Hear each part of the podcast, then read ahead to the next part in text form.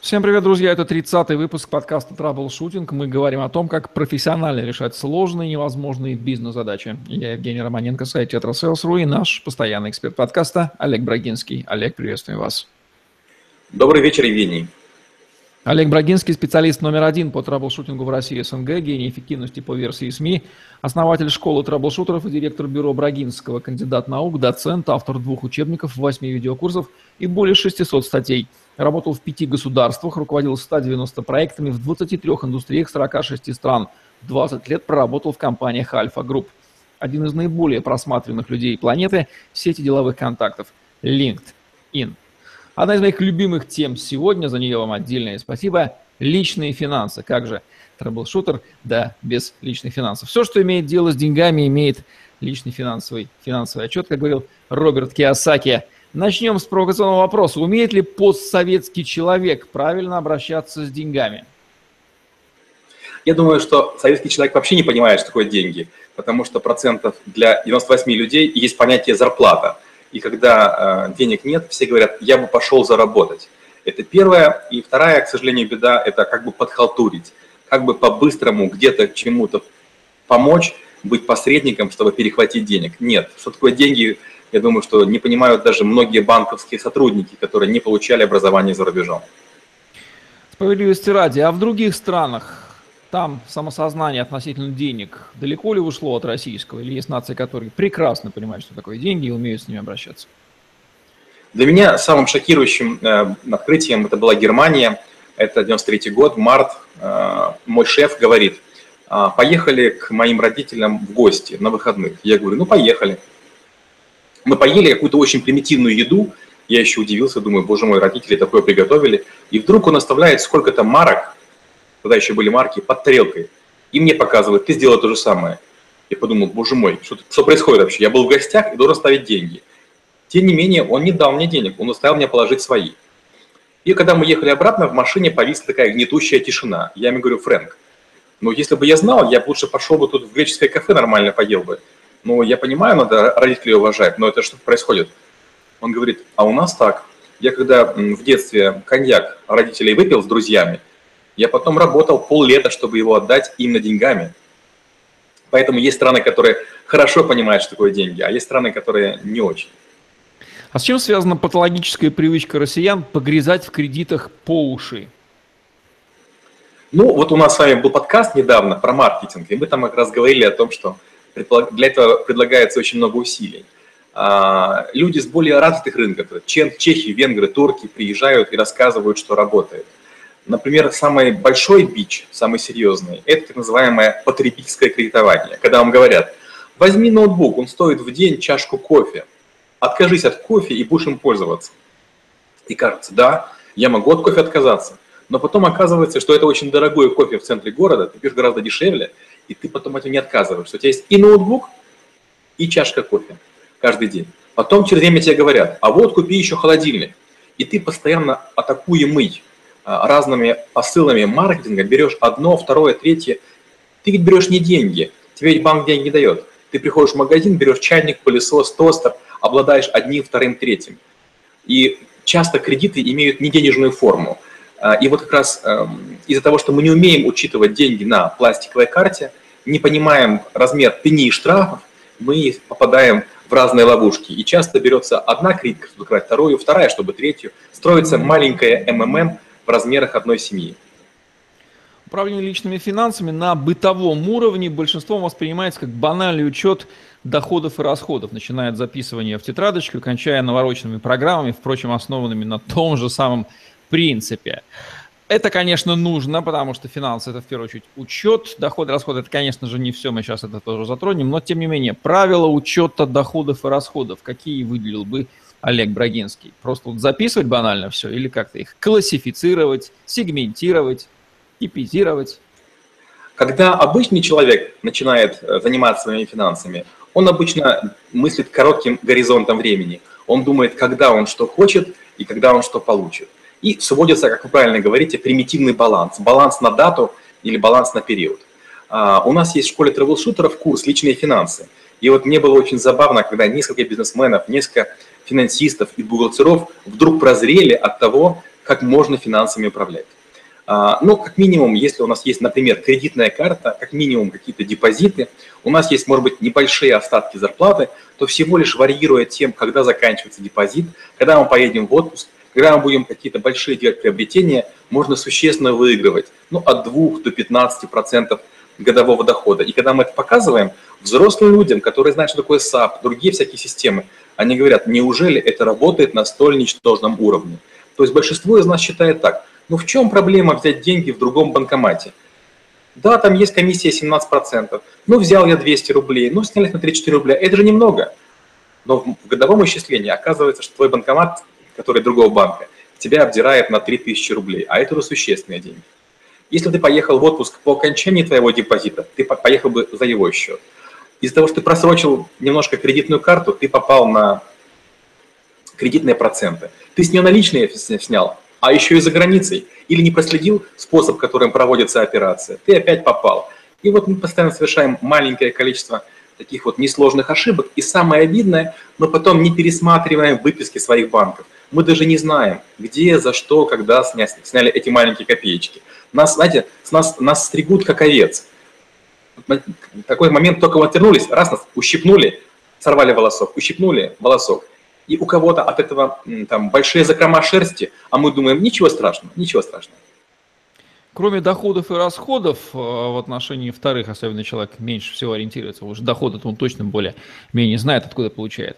А, есть еще, как и в обычном э, финансовом учете любой компании, учет э, имущества, а, по бухгалтерским принципам активы, пассивы одной имущественной стороны, либо по бытовому принципу Роберта Киосаки – написано в книге «Богатый папа, бедный папа», там активы кладут деньги в карман, пассивы вынимает. Вот эти вещи же тоже нужно учитывать. Вот на каком уровне нужно опускаться, вот на бытовом уровне, уровне себя, своей семьи, нужно учитывать свои активы. Ну, не нужно же там полноценный бухгалтерский учет с балансами на 1 января и 31 декабря там, да, сдавать э, супругу своей жене и отчитываться перед детям, я думаю. Когда я рассказываю про личные финансы, я говорю несколько принципов. Одних из них – это думай наперед. Вот если ты купил автомобиль, значит, возьми какой-то Excel и запиши себе даты или недели, я планирую обычно неделями, когда рассказываю, как это делать, и говорю, вот запиши, когда ты будешь ездить на ТО, а, напиши, когда ты будешь менять шины, напиши о том, где ты будешь шины хранить.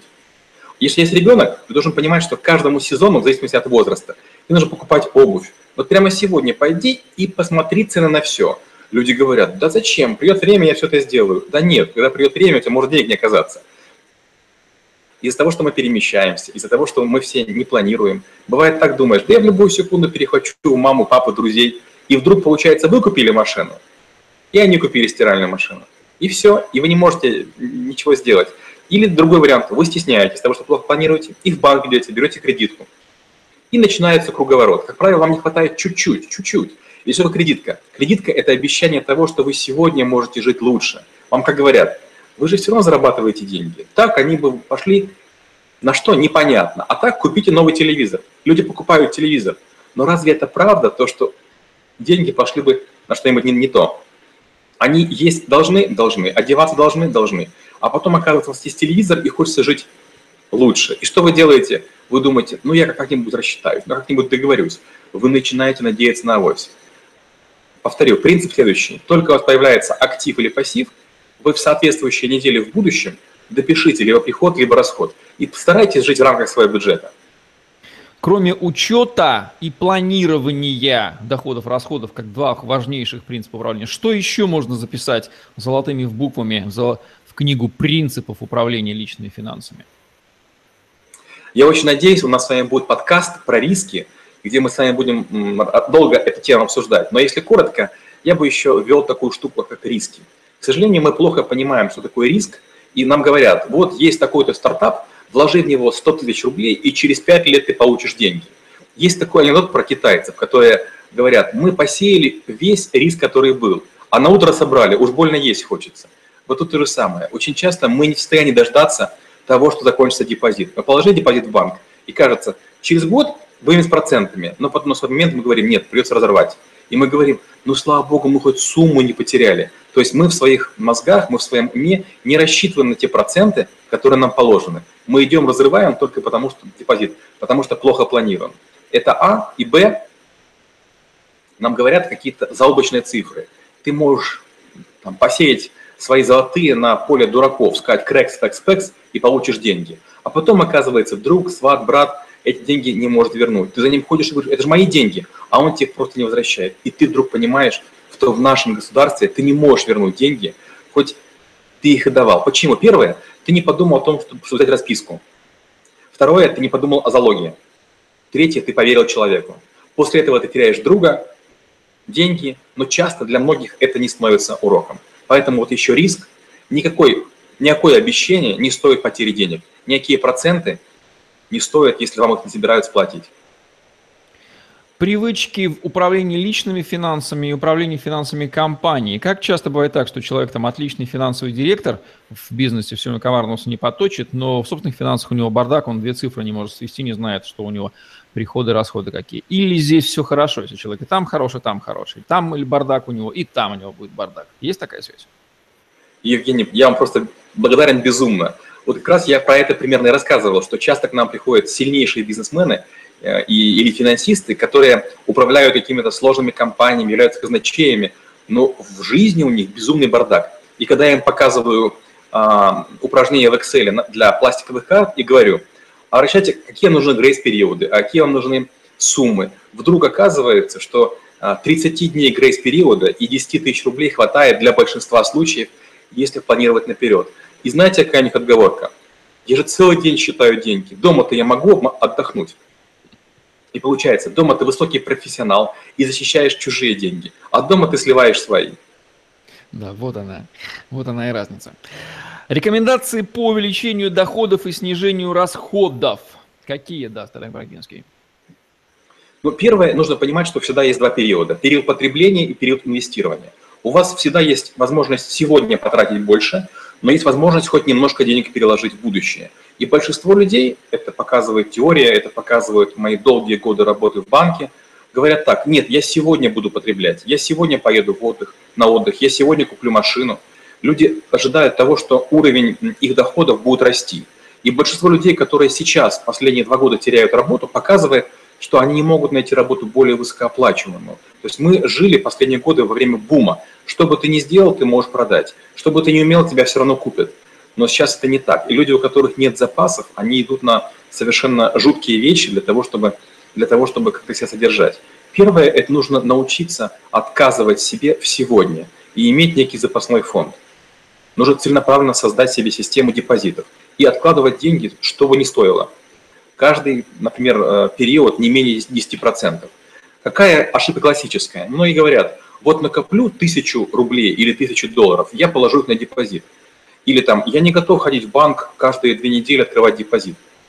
И поэтому вы постепенно их тратите. Да нет. Вот какая-то сумма получилась, там 300 рублей, 300 долларов, в банк отнесли, положили – потом открываете очередной депозит, очередной, очередной. Ведь после истечения первого срока у вас уже сумма будет не, не очень круглая.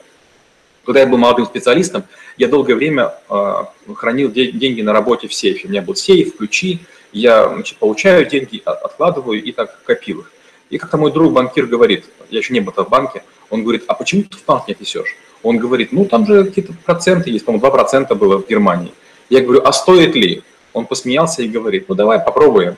И когда вдруг оказалось, что через короткий срок я скопил только процентами приличную сумму, я прозрел. К сожалению, мы рассматриваем маленькие проценты как несущественные для нашей жизни. Но почему-то банки живут за этот счет, потому что много нас маленьких несущественных эти деньги не считают.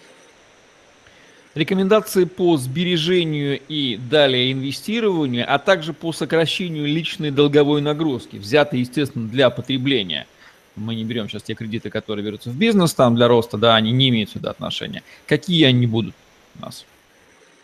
Первое, нужно понимать, что когда вы имеете дело с банком, в зависимости от того, какие у вас документы, чем лучше документы, тем лучше вам будут доступны ставки. Второе, чем больше кредитные ставки. Второе, чем у вас больше э, денег, тем к вам будет бережно относиться. Многие люди даже не догадываются, но в банке может торговаться. Когда у вас большая сумма, и вы размещаете на кредит, и вы приходите к обычному в банке операционисту и говорите – положите на депозит. Те берут и просто выполняют вашу команду. Но если вы пойдете к управляющим филиалам, офисам или каким-то другим подразделениям и скажете, у меня вот столько денег, у них есть возможность, у них есть полномочия вам давать большую ставку. 5 – это маленькие копеечки, но из них состоит ваша жизнь. Это раз. Второе. Многие берут кредитную карту и говорят, вот сейчас ремонт, вот одно, второе, третье, я этим аккуратненько воспользуюсь. Многие ставят напоминания в телефоне для того, чтобы своевременно платить кредиты. Очень важно понимать две вещи. Первое. Банки зарабатывают в основном на пене и штрафах. Второе. Банки зарабатывают на том, что вы теряете чувство ритма, чувство календаря. Через 7 месяцев подавляющее большинство людей выбивается из графика. Поэтому в первые 2-3 месяца вы за этим очень сильно следите. Но через 7 месяцев банки берут свое. Поэтому нет ни, никакого другого способа, как тщательно за этим следить, записывать или в Google календарь, или, или другой календарь, который будет каждый месяц делать напоминание, сколько заплатить и когда. Еще одна фишка. Когда получаете кредит, многие говорят, вот перед Новым годом я напрягусь и отдам его. Если кредит у вас дешевый, держите кредит как можно дольше, потому что если вы делаете досрочный возврат его, вы даете банку сверхприбыль, а себя обкрадываете. Э, в России часто инвестиции оцениваются по доходности, что делает крайне непопулярным сегмент низкодоходных, даже не успевающих за инфляцию, сегмент консервативных инструментов, там страхование жизни, накопительные, негациозные пенсионные фонды и прочие консервативные, но надежные. Почему-то вот низкий риск, который любят немцы, да, совершенно игнорируется русским. Ну, что немцу хорошо, то русскому или как наоборот там, да. А стоит ли в нынешних российских условиях обращать внимание на эти инструменты консервативные – и как ими пользоваться или их игнорировать? Э, к сожалению, сейчас уже мало на наших территориях возможностей, потому что, я сказал уже, рынки стабилизировались, а мы уже не являемся рынком растущим, бумирующим, санкции нас серьезно подрезают, у нас не будет уже столько инвестиций, поэтому люди, которые ждут, что появятся высокодоходные инструменты, могут жестоко прогадать. Поэтому я бы вкладывался в инструменты а, с невысокой доходностью, это все же лучше, чем деньги будут лежать дома под подушкой. У меня недавно знакомый рассказывал интересную историю. Говорит, у него мама а, в московском а, значит, пригороде положила деньги в банку литровую, доллары, свернутые в трубочку, евро, свернутые в трубочку, и закрыла капроновой крышкой. Так вот, говорит, поразительно, мыши добрались, сточили евро в труху, а доллары не тронули. Теперь буду хранить в долларах. Отличный анекдот. История жизненная. Как позаботиться о будущей пенсии? Стоит ли рассчитывать на государство? Или наш человек вообще уже забил на пенсию и не надеется уже ни на что, кроме себя? Я постоянно вижу три тренда. Молодые люди постоянно говорят, мне напишите должность следующую, более высокую, чем предыдущую. Неважно зарплата, главное, должность не роняйте. То есть многие молодые люди считают, что карьера – это постоянно растущая зарплата. И я сам этим тоже иногда пользовался. Но ради бога, хочешь, пожалуйста, это ничего не стоит сделать, запись твоей трудовой книжки. Это не дает тебе денег. Вторая крайность, люди, которым осталось до пенсии пару лет, они вдруг начинают ходить во всякие органы, узнавать, выяснять и пытаются выбить себе максимальную пенсию. Очень скоро пенсия превращается в ничто. Когда вы получаете ее, она еще сравнима с вашей зарплатой. Но через 2, 3, 5 лет она уже совершенно неинтересна. К сожалению, многие из нас не думают о том, что пенсию нужно создавать. В Китае, например, у...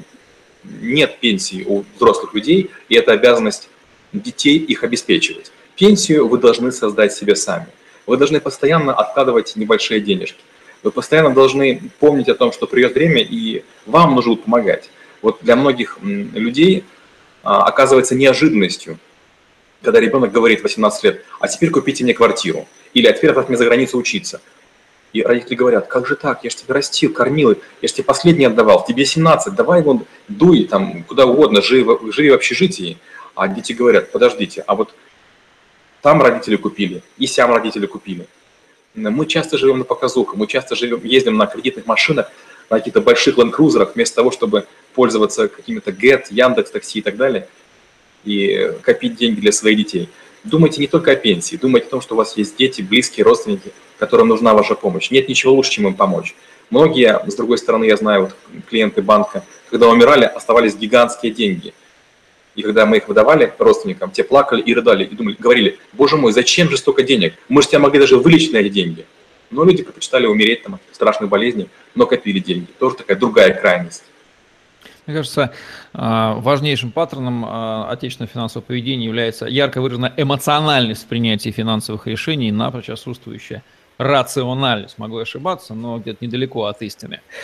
Повышение своей финансовой грамотности. Заинтересованы ли государство или игроки финансовых рынков, там банки, страховщики, пенсионные фонды повышении грамотности граждан? Или на самом деле их истинная задача – это воспитание безответственных, полностью зависящих от них беспомощных потребителей. Как в этих условиях повышать-то финансовую грамотность? Ведь без этого-то никуда.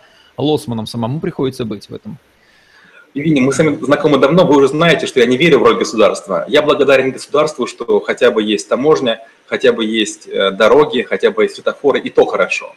Говорить о том, что государство будет заботиться о том, чтобы мы ели правильную еду и наша финансовая грамотность не приходится. Поймите, там тоже люди, у них тоже есть дети, у них тоже есть пенсии, они думают о себе. А, маркетологи, целая их армия работает на то, чтобы, как правильно сказали, мы покупали попкорн в кинотеатре дороже, чем билет. И часто мы сидим в пустом зале и думаем, почему же они пускают фильм, это же невыгодно. Да вы своим попкорном все купили. То есть мальчик, который там крутит фильм, его зарплата окупается тремя, там, не знаю, баночками попкорна. Это с одной стороны.